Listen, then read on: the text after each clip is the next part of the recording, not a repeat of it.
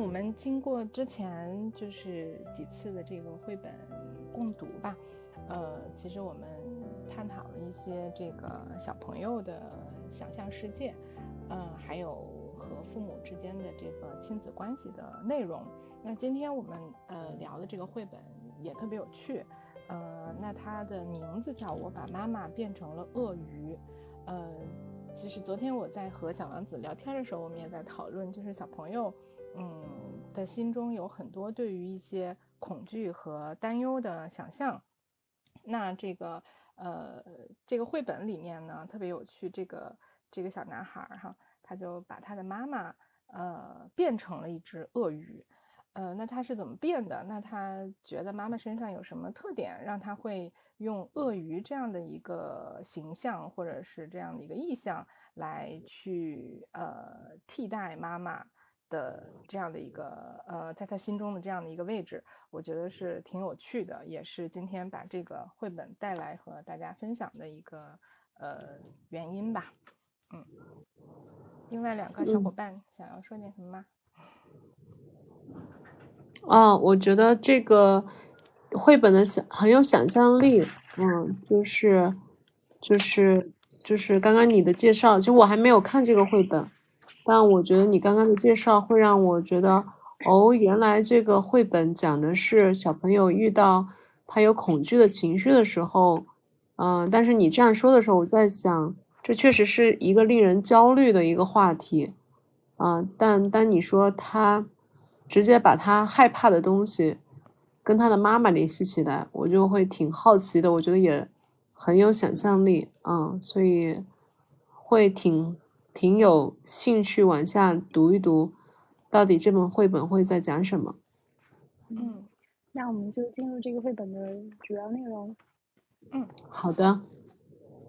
那我作为那个导读的，呃。人 小伙伴，我来带大家读一读，因为我们这个是语音的直播，所以没办法给大家看到图片。当然，我们后面会在公众呃，在那个小红书上面给大家分享这个绘本的内容。如果大家呃参加了以后觉得很有兴趣，也可以去看查阅，或者也欢迎大家分享给自己的宝宝、小朋友身边的小朋友。呃，那这个绘本的封面哈，其实特别有趣，就是呃一个呃打引号的看起来很美的鳄鱼，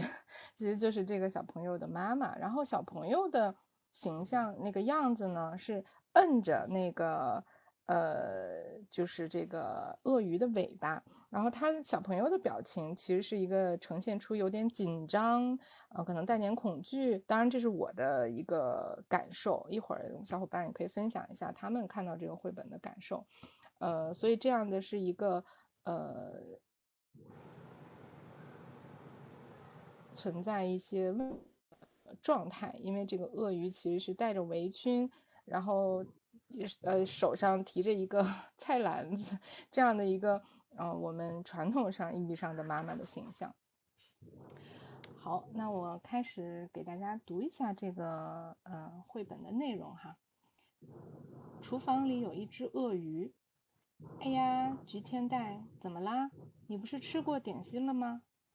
鳄鱼两条后腿直立站在那儿，看着我，笑了起来。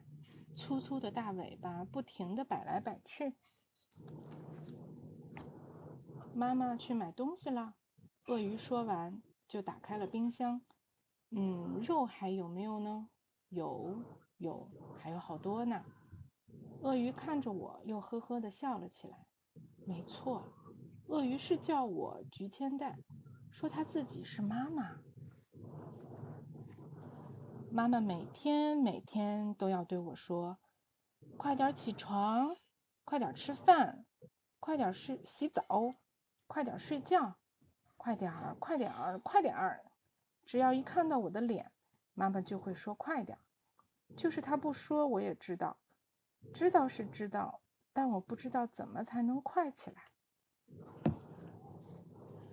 我想把总对我说“快点，快点”的妈妈变成一只鳄鱼，于是我在图画本上画了一只系着围裙的鳄鱼，还用箭头指明它是妈妈。唠唠叨叨、哇啦哇啦的鳄鱼妈妈所以妈妈才会变成了鳄鱼吧？怎么办呢？我急得嗓子眼儿都干了，想喝点什么，就打开了冰箱。咦，肉呢？冰箱里根本就没有肉啊！鳄鱼说的肉一定指的是我，怎么办呢？看来鳄鱼妈妈是打算吃掉我。它是要把我做成汉堡包，呲呲呲呲的烤成牛排，还是一口生吃了？妈妈，我太瘦了，不管是煮还是烤都不好吃，就算是熬成汤也不好喝呀。怎么办呢？这会儿妈妈正在超市里面吧？可能店员正在向她推销，请尝尝一口吃香肠吧。啊，谢谢，那我就不客气了。妈妈猛地张开大嘴。一口就把店员给吞了下去，就连在回来的路上，妈妈也会东咬一大口，西咬一大口，一大口一大口，又是一大口。妈妈，我想先停在这儿。我不知道读到这这个部分，嗯，大家会有什么样的感觉？嗯，我之前看过一些其他的绘本，也是讲孩子在有强烈的那种挫败的情绪体验，比如说愤怒、恐惧的时候，他们会退回到幻想世界，就像那个亚瑟生气了，还有那个野兽国。但是我是第一次看到绘本说，他把妈妈就这种平常认为可亲可爱的一个好的客体，在幻想世界里面变成了鳄鱼，然后他又担心会被这个鳄鱼给吃掉。嗯嗯，其实我我我我就是读到。就是暂时读到这儿的时候，我我我作为一个妈妈，我我稍稍有一点不舒服，我会有一点嗯嗯，就是就是因为因为会可能会带到小朋友的那个那个状态里哈，然后他把妈妈形容的，反正我感觉有一点有一点恐怖，有点吓人，而且他他说的是鳄鱼妈妈要吃掉我，一口一口吃掉。就是这种，其实我感受到一点点这种焦虑和对这个我们可能在那个心理咨询里面可能经常会谈到的这个吞噬性的这种感觉，有一点点不舒服的感受。嗯嗯，我是觉得，嗯，就是当孩子他好像这个他的想象那个 trigger 是他妈妈一直催他快点儿快点儿快点儿。然后这种一直被催促，其实也是孩子的空间一直被妈妈在挤压、挤压、挤压，所以就好像孩子的一部分被他妈妈吞掉的那种感觉。嗯，嗯，就是这个他没有，他没有交代为什么他会，因为这个这个绘本啊一开始他就已经想象厨房里有一个鳄鱼，也就是说好像这个鳄鱼是。这个妈妈在这个孩子心目当中的形象，嗯，就是，然后我我会想到，确实就像小丸子刚刚说的，就是妈妈就是在在这个孩子的世界里面，妈妈肯定有很多面，但他现在好像记住的那一面，就是妈妈不定不断的在催他，你要快点做这个，快点做那个，而他自己好像又快不起来，所以。这个这个被催促的感觉，可能在他的内心是有一些恐惧的，或者他会有一些生气的。嗯，我我自己在读这个的时候，我其实是会想到那个，就克莱因的理论，就是他觉得其实我们在在我们的在孩子的心目当中，妈妈既是有好的，是一个好的客体，又是一个坏的客体。可能当他被催促，他感到他很受挫的那个时候，可能这个时候妈妈就是一个坏客体，嗯，就是一个，就是一个可能要吃掉他的那个客体，嗯，所以也许这个这个绘本是用这种方式，用比较夸张的方式，让我们去理解或者看到孩子内心世界的这一面吧，嗯。嗯。嗯。刚才就是猫这位听众他在留言说，就是不太好接受这个剧情预设太突兀了，是，就可能 这种突兀可能一方面是就是作者的想象，孩子的幻想世界是这样子的，然后我们有些时候在临床中也会发现，因为孩子的心理状态还处于发育比较早的时候，他其实有些时候他就是会像硬币的两面翻来翻去，当他。心中只有妈妈一直催他快点、快点、快点的时候，那个瞬间，妈妈就真的像鳄鱼一样，很可怕。嗯，嗯，所以他就开始会有一些我们说在临床上，他当他看到那个冰箱里的肉没有肉啊，但是妈妈竟然说有肉，他就产生了非常偏执的被迫害的想法，就是这个会不会妈妈把他要吃掉？听起来很可怕。的一个想法也不太切合实际的一个想法，但是它真的有可能就真的存在在孩子的脑海里面。我我我我其实是觉得这是有可能的。嗯，对，就是我们成人一般都是一种理性的思维，我们会去推有逻辑，觉得猫猫不可能也会变成鳄鱼，鳄鱼也不可能把孩，即使变成鳄鱼也不会把孩子当成肉要吃掉。但是孩子可能更像是我们像在梦里面凝缩的那种思维。不太能够用理性逻辑去推断，所以很多时候，譬如说孩子很早的时候，爸爸妈妈有冲突，其实可能原因跟孩子没有直接关系，但是孩子会用他的那个想象说，爸爸妈妈有冲突肯定是因为我，我不是我不是一个好宝宝，如果我做得好，爸爸妈妈就会继续在一起，他会把很多事情都跟自己联系起来。嗯，是是的，嗯，所以。所以我觉得看到这儿，我我能理解，就是他他刚刚说作为妈妈的这个角色来读到孩子内心世界这个部分的时候，会有一些，呃，有一些伤心还是难过，对吧？就是，但但是我觉得我我对我觉得有这一部分，但是我又同时觉得，嗯，这是一个，就是对，如果如果我们真的走进孩子的内心世界，这也许就是他真实的写照。嗯，那同时又又又会好像提醒我，因为我也是一个妈妈，就好像也在提醒啊，你真的可能你在用你很自然的一些方式对待孩子的时候，你要知道，在他内心映射出来的那种可怕，可能是你难以想象的。你可能只是催了催他，啊，然后孩子感受到是一场灾难。对，这就是我们要。就是不同的换位视角来看，嗯，我我挺那个，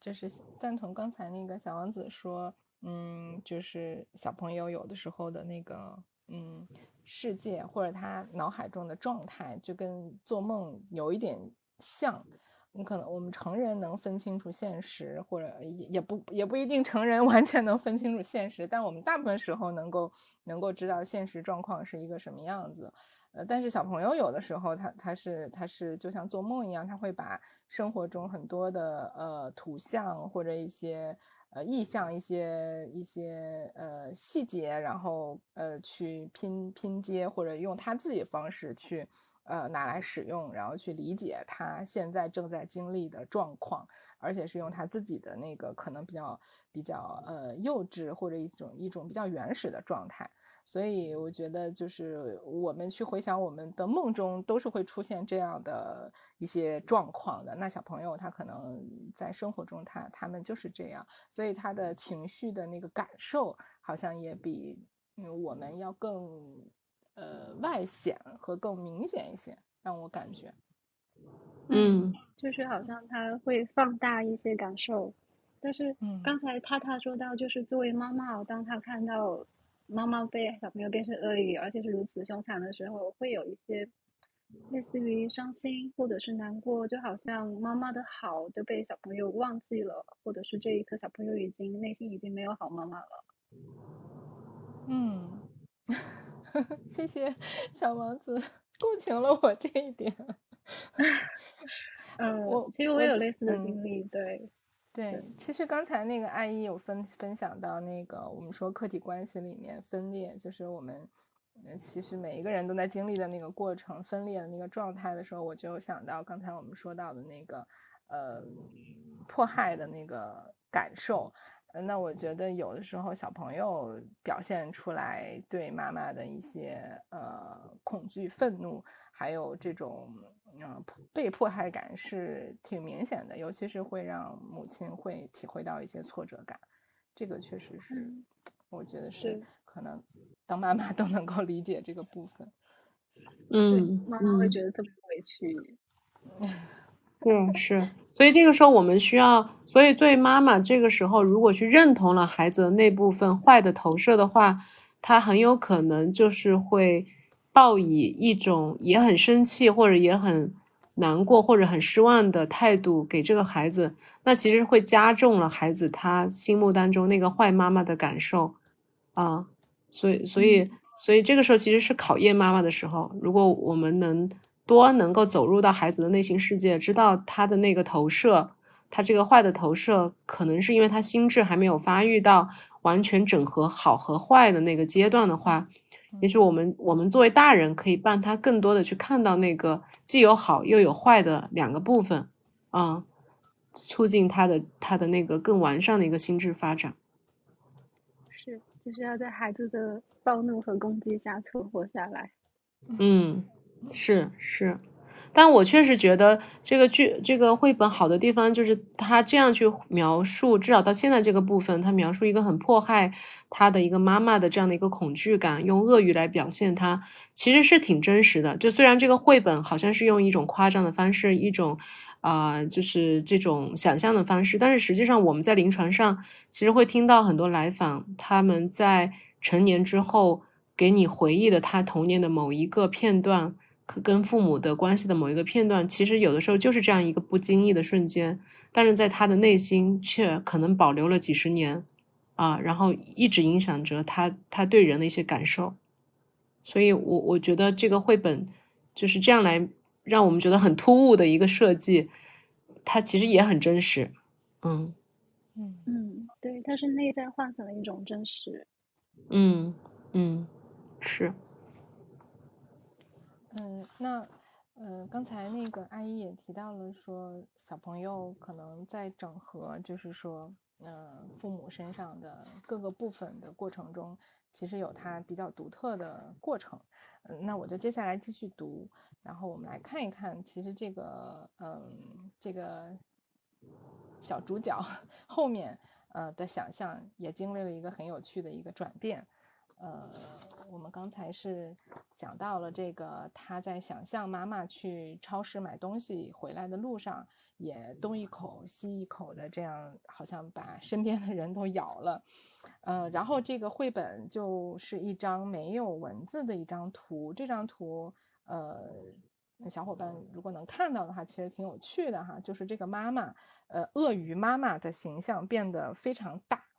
呃，占据了整个这个图的中心位置，呃，然后他身上的东西都散落在地上，然后他周围是一些其实是象征了我我的感觉是象征了边界的一些东西哈，一些规则，还有这个呃一些呃外在的一些力量，比如说他边上就有这个警察来了，呃，看起来就是要来抓这个鳄鱼妈妈了。然后还有警车，还有可能是身边呃，就是来帮助去限制这个鳄鱼妈妈的人，这样的一个环境围绕在这个鳄鱼妈妈身边。呃，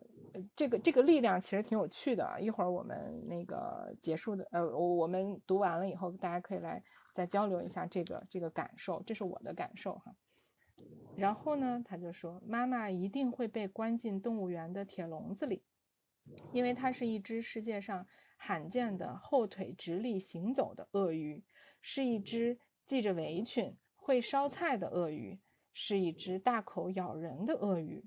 那这个图上面就是这个鳄鱼妈妈正在炒菜啊，正在煎一个鸡蛋，然后呢，但是它是被关在一个笼子里。呃，笼子外面是一些这个像观众一样的人，然后好像还有一个图，是一个嗯工作人员摄扛着摄影机、话筒，嗯，就是很很好奇的在这个好像在在在摄这个拍摄这个鳄鱼妈妈，然后这个笼子上面还贴了一个告示，上面写的是：请不要跟他说话，请不要喂食。请不要把手伸进去。这也是一个非常有趣的一个意象哈。然后这个主角就说：“怎么办呢？有了，我有一个好主意。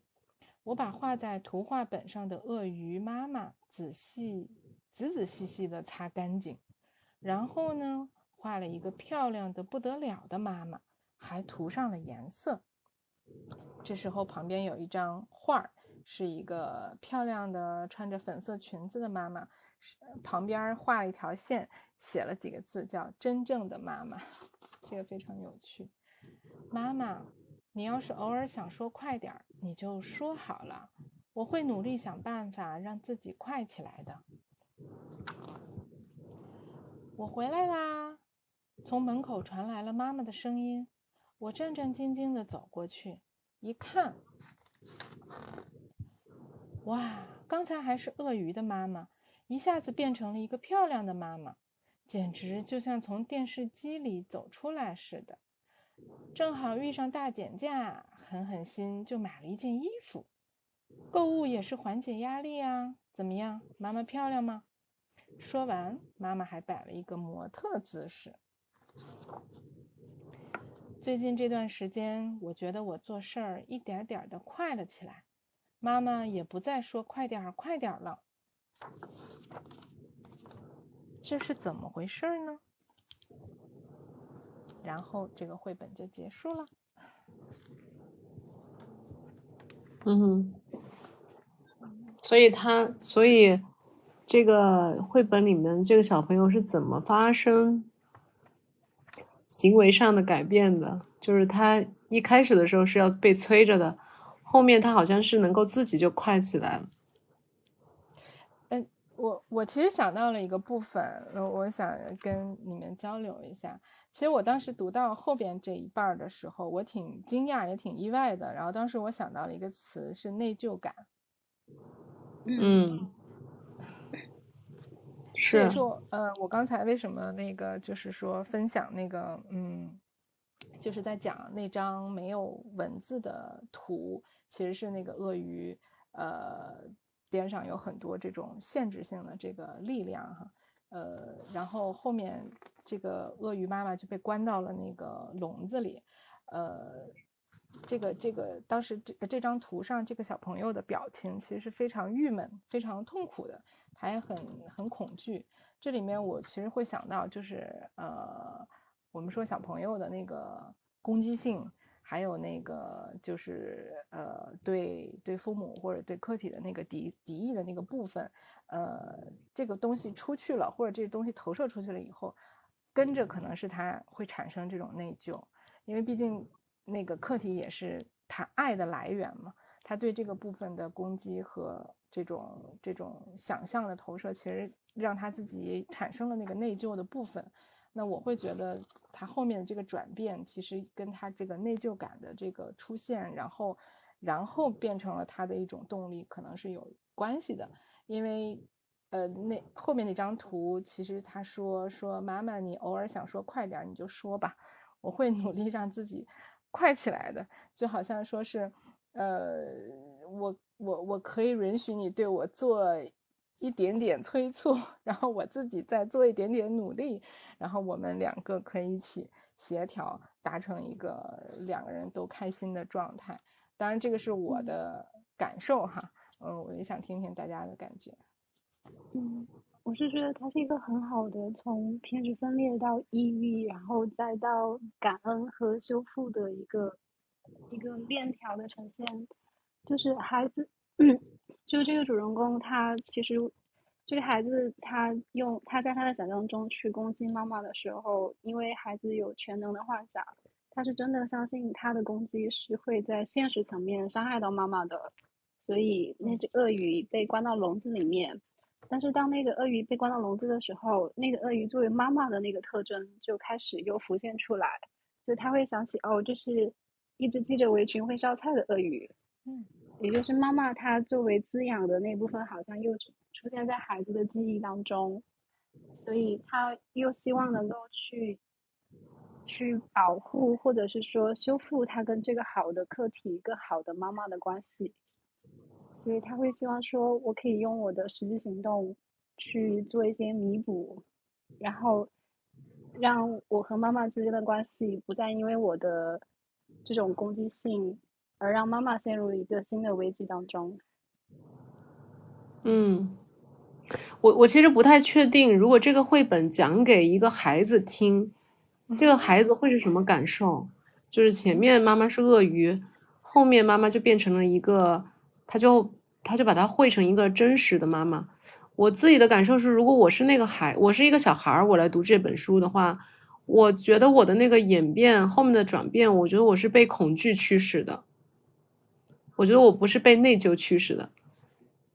我我会觉得是因为，嗯，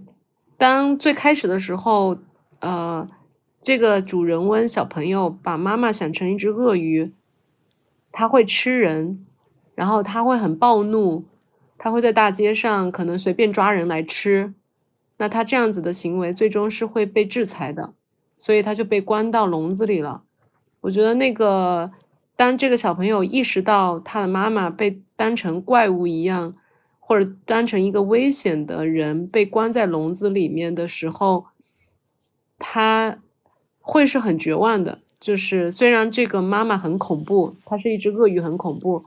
但是她被关抓起来了，她被关起来了。所以我其实我就也相当于我失去了，即使是那个很可怕的鳄鱼，可是我也相当于我失去了妈妈。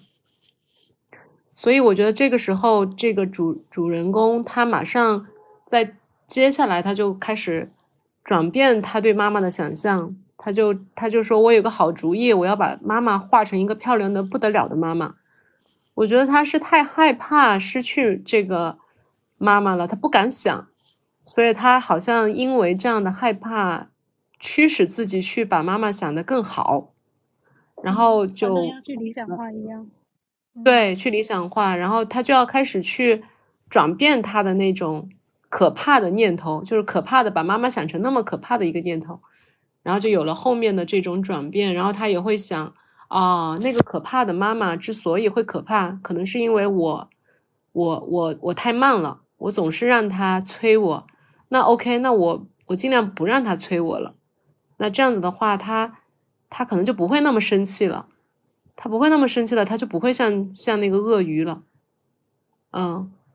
我我我大概觉得可能这会是，嗯，这样的一个变化。所以如果是这样的话，如果小孩子会是这样来读这个绘本的话，我觉得就是还还是两两个感受吧。第一个感受就是，就是就是如果站在一个呃不是孩子也不是妈妈的那个视角，我会觉得。呃，我会觉得去理解孩子内心世界的时候，我会觉得真的就是我们，我们大人有时候给孩子的影响造成的影响，其实是多么的大。嗯，是是是挺难想象的。嗯，就是让孩子做这样的转变，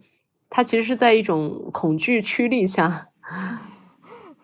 对对对，然后这是这一部分，第二部分就是我觉得，呃。就是这个故事编排的，嗯，如果我是从小孩子的角度来说，我会觉得我是有一些害怕的，或者，或者我我觉得我是会有一些被被害，还是会被害怕笼罩的，嗯，我我是这样的感觉啊，嗯嗯，我刚刚听阿姨这样说了之后，突然觉得这个绘本有点，有点有点孤单的感觉，就是其实好像。妈妈和孩子在现实层面，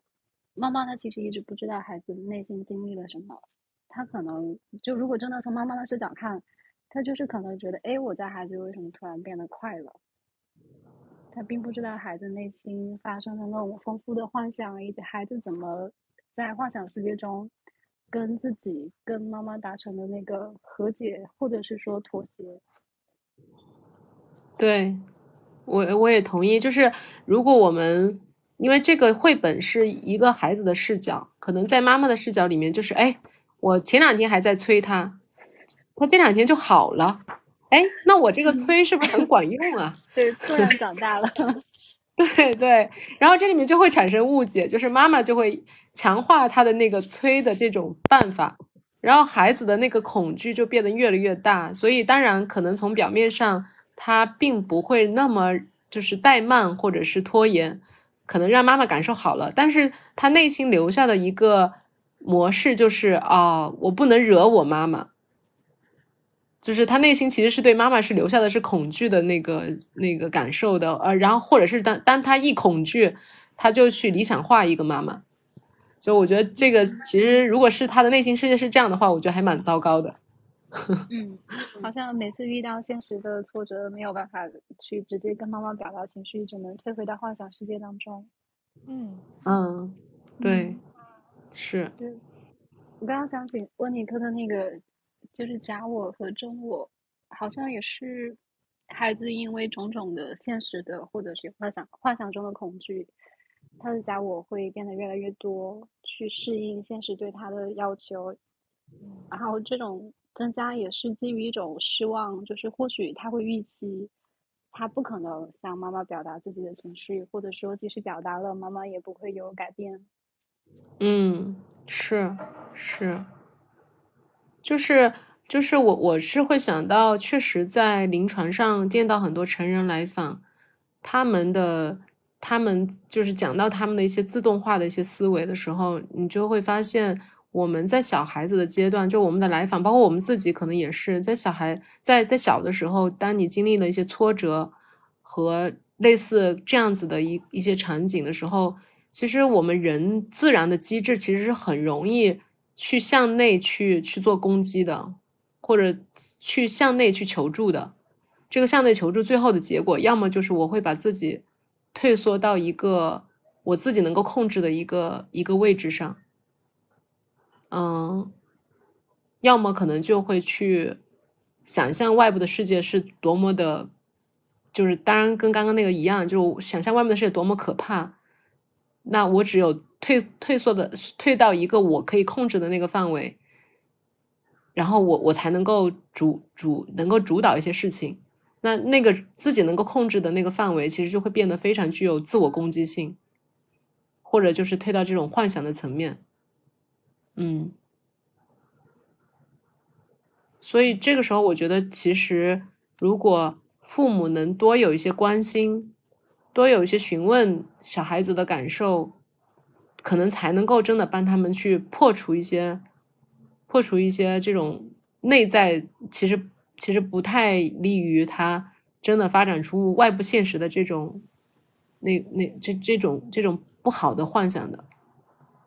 或者不好的一些应对机制的，嗯。其实我我在那个读的时候，呃，我也会有一个感受，就是觉得，嗯，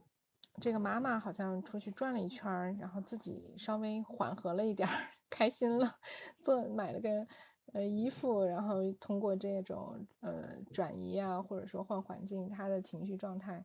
呃有了一个调整。但是这个小朋友其实完全是在他自己内心里面，感觉是演了一出戏，然后去体验了整个一个情感转移转转变的那个过程。这个我觉得，嗯。是我当时读的时候一个一个一个很深的印象，就是感觉他这个这个整个绘本不像咱们前面呃几次谈的那个绘本，其实有其实是有一些那个亲子沟通，还有这个其实有点像主体间的那个互动的那个过程哈。呃，听到小朋友的想象，然后呃的的的想法，然后父母也传达出了他们的想法，而且他们父母从孩子那个角度在理解那小朋友到底到底呃遇到了什么困难，有什么想象。但这个绘本就完全是给我的感受就是那个呃带入那个小朋友的那个世界，然后这个再再再再再从他那个视角，然后就像从小朋友的状态里面去那个看了一场这个。妈妈的这个电影一样，然后去体验他的那个感受。当然，我觉得这里面呃比较嗯比较突出的一个感受，我我我我能够体验到的就是那个呃呃就是对妈妈的那个嗯焦虑，就是就他会呃他会很在意妈妈跟他说的这些话，然后呢很在意妈妈。这个，因为他的表现可能的变化的表现。然后呃，嗯包括他会想象自己带有这种呃全能全能感吧，其实会有一点全能感的那种感受。说他可以呃把妈妈变成一个鳄鱼，那他通过画一幅画，他也可以把妈妈变成一个美丽的温柔的妈妈。然后这些转变都在他心里去掌控、去控制。我也会体会到那个我们在那个呃儿童发展里面去谈到的，就是小朋友是在发展他的他的那个控制感，或者他想要去呃获得一些掌控感，在和妈妈的这个关系里面。那这也是我我我我读到刚读到的时候想到的这些部分。嗯，我觉得他的留意到非常好，就是之前我们看的那个就是《爸爸我害怕了》这样的绘本，就是会感觉亲子之间是有直接的交流的，他们有一种就是 witness，就是两他们的心理上是在一起的。然后这个绘本像是妈妈和孩子在心理上是平行的，就他们没有直接的交互。嗯，就是这个绘本里面我们没有看到那个交互的部分。嗯，你看妈妈回来，非常对嗯对，就是妈妈嗯回到家以后说说的就是，哎呀，我买了，我购物了，我我开心了，这种感觉挺有意思。嗯，对，怎么样，妈妈漂亮吗？然后完全不知道孩子内心世界发生了什么。对，包括他对妈妈的害怕，还有对妈妈的担忧，呃，还有对自己和妈妈的这种关系的担忧，呃，在这个绘本里面至少没有没没有看到这个部分，嗯嗯嗯，我突然觉得有点有点可怜这个小朋友。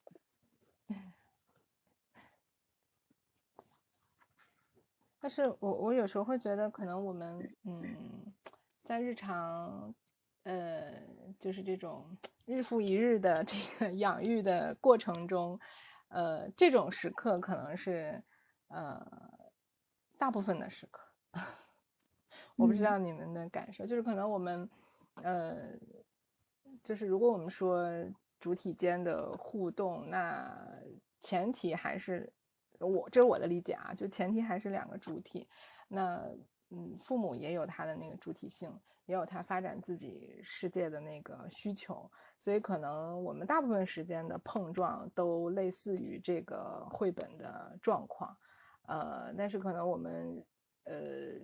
经过一些学习或者说反思，我们能够在一些呃可能孩子表现出一些需求，有有明确需求的。呃，时刻我们可以呃站到那个陪伴和和孩子在一起的那个位置，呃，就像我们前两次读的绘本一样，可以跟他们有进行那种嗯非常非常有意义的那种对话和互动。但是我们大部分时间可能就是这样，但是我们。有了这样的视角，就是这个绘本给了我们这样的一个视角，让我们能够看到啊，小朋友可能 在一些时刻他的想象就是那么夸张，他对我们的情感就是那么复杂。那我们成人也能够给出给他们一些空间，让他们把这些东西表达出来，用各种方式吧。我觉得，嗯，是，我是觉得，就是可能孩子，就是包括这个绘本的主人公，这个孩子他确实有一些力量。就他对于自己的想象的力量的相信，以及在现实层面，他也有改变的这种力量，他会真的快了一点儿。我只是觉得，如果在这个绘本的最后，就是妈妈，如果他真的是像刚才阿姨提到的，就妈妈也会有疑惑，哎，为什么小朋友突然变快了？他去问小朋友，然后去跟小朋友聊，即使小朋友已经不在那个幻想的当下，如果他能够回忆起那个幻想。妈妈依然可以去跟这个小朋友去处理他曾经的幻想世界，然后让他跟现实有更好的接触，嗯，然后也相当于去让孩子就更有一个心智化的能力，他不会完全依照自己的想象去推断，就是我的愤怒的情绪可能是妈妈没有办法去接受的，我不能够表达，嗯。因为我一旦表达就会有灾难性的后果，妈妈可能会被关起来，我可能会失去妈妈的爱，甚至会失去妈妈这个课题本身。嗯，其实我我我我读的时候还有一个好奇哈，就是就是我不知道你们是怎么呃理解的，就是他最开始的时候他说，呃，妈妈每天跟我说，快点吃饭，快点睡觉，快点洗澡，快点快点快点，呃，就是他不说我也知道，他要说快点儿，嗯，我知道是的知道，但是我不知道怎么才能快起来，我我我我不知道你们读到这个部分的时候，你们有什么样的想象？嗯，我好像就是还蛮熟悉这个画面的，就是爸爸妈妈催促，然后孩子处于一个僵住的状态。啊，嗯，对我就是那个三 F 反应，对，就是就是我们就是当人类还在原始丛林的时候，遇到一些紧急情况的时候。要么就是战斗，fight；要么就是 flight，逃跑；要么就 freeze，就是僵住。我是觉得，当父母很焦虑、很着急要赶点儿，然后其实孩子他可能不太能够意识到说，如果迟到会有什么样的后果，或者他不觉得迟到有严重后果的时候，孩子其实很难理解父母的这种焦急。然后他也不可能，有一些孩子可能会跟父母战斗，说别着急啦，没什么的。有些孩子可能会逃到现逃到幻想世界，有些孩子就会僵住，就他可能就不知道怎么才能快起来。嗯，但我我我我我有我我读到这儿的时候，我其实会有一个感慨，就是其实你你你你会不会觉得，其实这个小朋友他还是有那个思考能力了，就是可能嗯，嗯很多小朋友也许在这个状态时候，就像你说的，他可能就懵了，然后就。嗯，或者就是这个这个这个，就朝另一个方向，然后就就就找别的事情，然后就是转移自己注意力，或者就是呃拖着，他就不没有那个反应反应能力了。但这个小朋友其实他他这如果是这样的一个状态的话，其实他自己是心里在思考，但是我现在发生了什么？呃，然后呢，妈妈对我有这么多要求，但是我好像不知道我能怎么能够达到她的那个要求。其实她在思考这个这个这个部分了，所以我我在想她的这些幻想哈，其实呃，就像我们说的那个小朋友的想象和幻想也是一种能力。那他他真的得到了那个状那个那个阶段，他才能够有这么丰富的想象力和这种就是叫什么？呃，拼凑这些这些资源的那个能力了。嗯，就至少他有那个抽象思考和象征性的扮演，或者是模拟的那种能力。对对，嗯，就是我觉得，所以读到这块儿，还有包括他后面说啊，那我就是那个，嗯，我就每每每一步都好像，呃。啊，我努力让自己快起来，然后他其实画的是他日常生活的这些这些场景，然后他他自他他那个图其实是那个小朋友闭着眼睛，然后做祈祷状，然后那就是这样，然后然后你你我我我现在就是这样的一个动作哈，我在想象啊，那他就是他心里其实在想这些事情，他是主动在加工这些。这些部分其实有点像让我，甚至让我想到那个正念的 这状态，就是他是主动的在呃提高这些事情可能的速度和效率，呃，他专注在这个部分，然后他就可能好，哎，好像还真的做到了，就他还真的有了这个这个能力了。嗯，我觉得就是这一页的画面跟他就是他说妈妈。老是催他快点快点的画面，这两个对比很明显。第一个画面是很乱的，就是好像小朋友也真的不知道该怎么办。然后这一个就是你刚刚说像正面的画面，我会想起就是那个就是有一项研究是讲，就是当我们在就成人也会这样子，当我们在一些特定的关卡要去做选择的时候，譬如说你是要从政，还是要继续做学术研究，你可能需要去想象未来的我是什么样子。然后再进而影响你现在的选择，就是这里小朋友好就是在想象，如果我快一点，我会是什么样子？我可以就是早上早餐很好，然后刷牙，然后穿睡衣，然后睡觉，就是我可以自己管理好我的生活。嗯嗯，对，哎，我我我我挺赞同你 你的这个部分。嗯，就好像是一个就是更好的我会是什么样子，然后他就真的成了一个更好的自己的状态。对，就是不不管那个更好是由谁来定义的，对对对，就像那种自我实现的预言，然后他就在这祈祷，嗯，我可以做到这个，做到这个，做到这个，然后妈妈就不会说那样的话了，然后哎，这个这个这个一切都好起来了，那这个感受特别有趣哈。嗯，这好像也是小朋友社会化的一个过程吧。嗯，而且他就是做了这个事情以后，就像变了个魔术一样，然后一睁开眼睛，叮咚，然后妈妈就 变回来了。就是那个，我觉得这些过程，就像刚才那个阿姨分享的那个，可能小朋友心里真的是这样想的，就是。呃，我我我真的是，我觉得我我我学了这个，呃，我我们这些儿童发展的这些理论，然后去去去看了那些小朋友，看到他们发展的那个过程，我才真正慢慢能够接纳这样的视角，能够尝试站在这个视角上理解，就是小朋友在他的那个独立的那个那个大脑的那个世界观里面，这个世界是怎么发展的。嗯，尤其是就可能他他正在心里在想我我我我我妈妈去哪儿了？我妈妈变成什么了？我我我，然后我会不会对他产生什么影响？然后就在他在这这个做好像做一个白日梦的时候，噔，妈妈出来了，他就会觉得啊，原来真的我可以做到这样，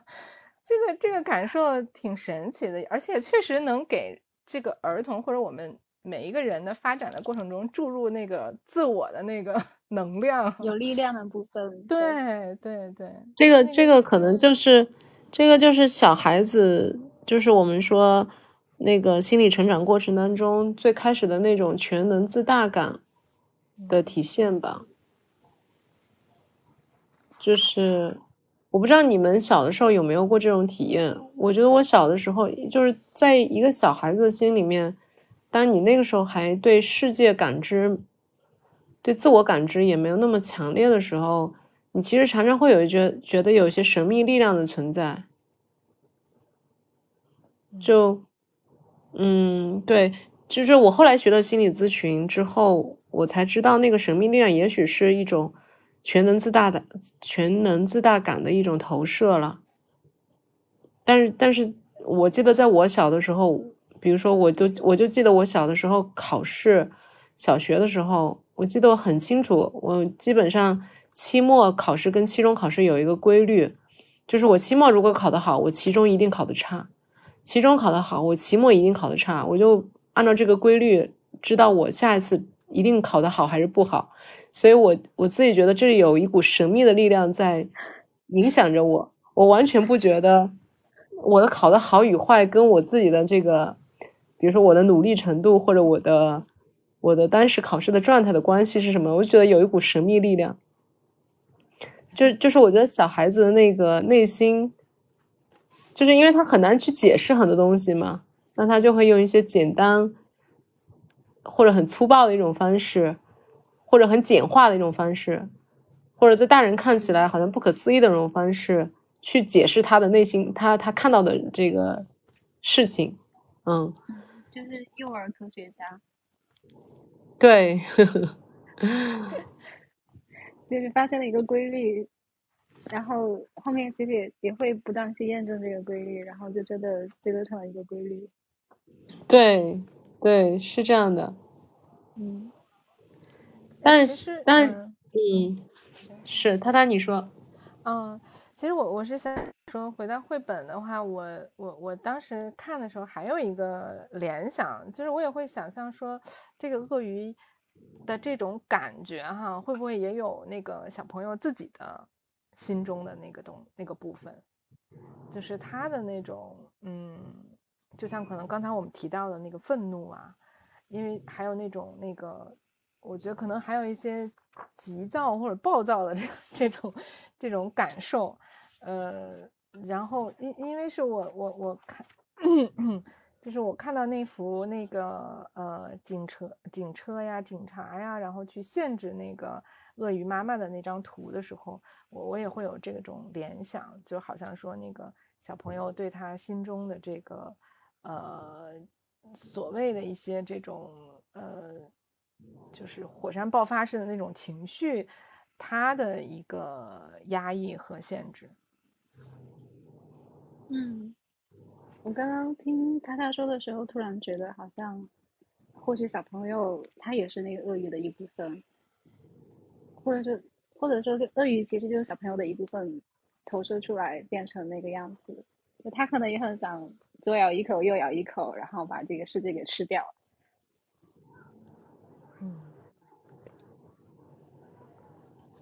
嗯，所有的他的想象，其实也就是都是他内心的内心的表达嘛。所以这个这个是很有可能的，就是他在想象妈妈有可能是一个鳄鱼的时候，他其实也在想象，当他愤怒的时候，他可能也是那样的形象。嗯，对，这个部分我我挺赞同的，是因为小朋友他呃。就是像我们刚才讨论的，他可能很多的思考都是从他自身来出发，从他自身的呃，他用就是就我记得我们之前看那个书的时候，就说小朋友有一个阶段是以己夺人的阶段，就是觉得自己是这种感受，别人也会是这种感受的那种那种状态，所以我我也会有这个联想，就是他其实这个部分有他，就整个这个绘本可能也有。就是小朋友在梳理自己的这个情绪，呃，这个转变，或者对自己进行这个 情绪管理的一个过程，挺有意思。嗯，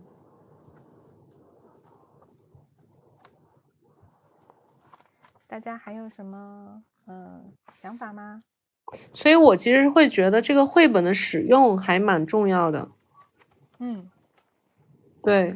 就是就是像我刚刚前面说到的，就这个绘本，肯定大部分可能情况的这个使用场景都是妈妈、大人讲给小孩听嘛，对吧？如果如果如果妈妈把这个绘本，嗯，让小朋友懂得了，对，就是我觉得这部我这个绘本就有前面这部分肯定是很共情的。或者整个部分都会共情到孩子的内心世界，但是是不是超越这个之外，还还要去跟，就是还要去补充一些东西给到小朋友？嗯，其实我我我准备今天直播之前，我昨天晚上想给我家宝宝读这个绘本，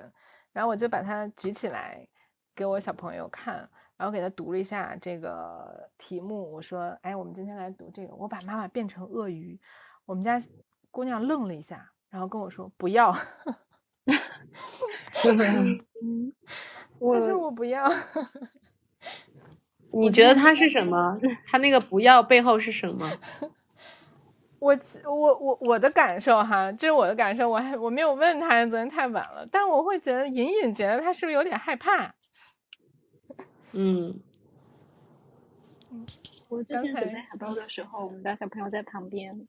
然后他现在会认字儿嘛？他说他就念了一下，我把妈妈变成了鳄鱼。然后我问他，你想不想跟我一起看一看？他直接扭头走开了。就是可能对于小朋友来说，把妈妈变成鳄鱼是一个他们或许曾经想象过，但是不太敢在意识层面去触及的一个东西。嗯，是，我也在想有这种可能，尤其是，嗯，我们那个宝宝可能大一点了，就是那个。不像那个三四岁的小朋友，可能还处在那个幻想期啊。他们到了这个六七岁、七八岁的时候，可能在这个部分他们有那个意识了，特别挺明显的那个感觉。嗯嗯，他其实他其实是挺挺害怕的，所以就是所以就就更能理解绘本里面的小朋友，当他发现妈妈被抓起来了，鳄鱼被抓起来了，他马上赶紧。改变他的想法。对，嗯，也许也许更多的孩子都不用想象被抓起来的，一想到妈妈变成鳄鱼就已经够可怕了。觉得已经失去了妈妈。对对对，所以其实我觉得，我觉得在生活当中，其实孩子是很怕父母生气的。嗯，对，嗯，嗯，那那个生气，那个的影响，其实带给孩子的影响，可能比我们想象中要还要大很多。对，就是世界崩塌的那种感觉吧，就地震了，嗯嗯，火山喷发。是，所以还是尽量不要对孩子生气，有话好好说。是的，是的，生气要把它那个转换成一种不带情绪的表达，可以生气，但是生气的处理，对，生气之后依然要去跟孩子去谈。对，没错，对，这个我是嗯赞同的，就是呃愤怒可能是我们很难去完全压抑，或者是去呃是呃很快去去能够转移的情绪，但是我们可以给孩子有一个类似这种示范吧，就是说我们呃在情绪这个波动过后，我们是可以来谈论这个这个部分，也是 可以也是可去加工，就是用我们的这个语言呀、然后思考啊，去理解这个部分，这个是可以做嗯到的。没错，像火山喷发之后，火山的火山灰会变成土壤一样，然后可以滋养孩子在情绪方面的发展。嗯